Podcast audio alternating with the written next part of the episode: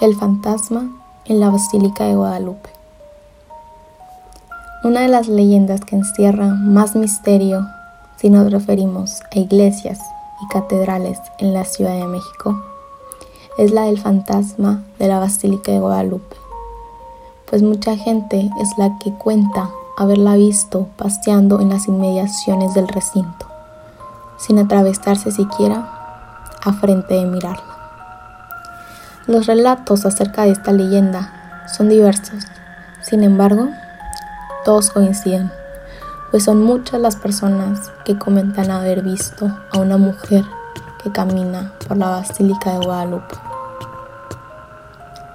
La gente indica que esa misteriosa dama siempre lleva en la mano un par de velas y aunque el viento sea muy fuerte o llueva, estas nunca se apagan. Antes de su aparición, la gente suele escuchar el tintineo de unas campanas sin saber de dónde proviene realmente. En algunas ocasiones, la mujer se dirige a la antigua construcción de la basílica. Otras tantas veces se le puede ver en el sitio nuevo.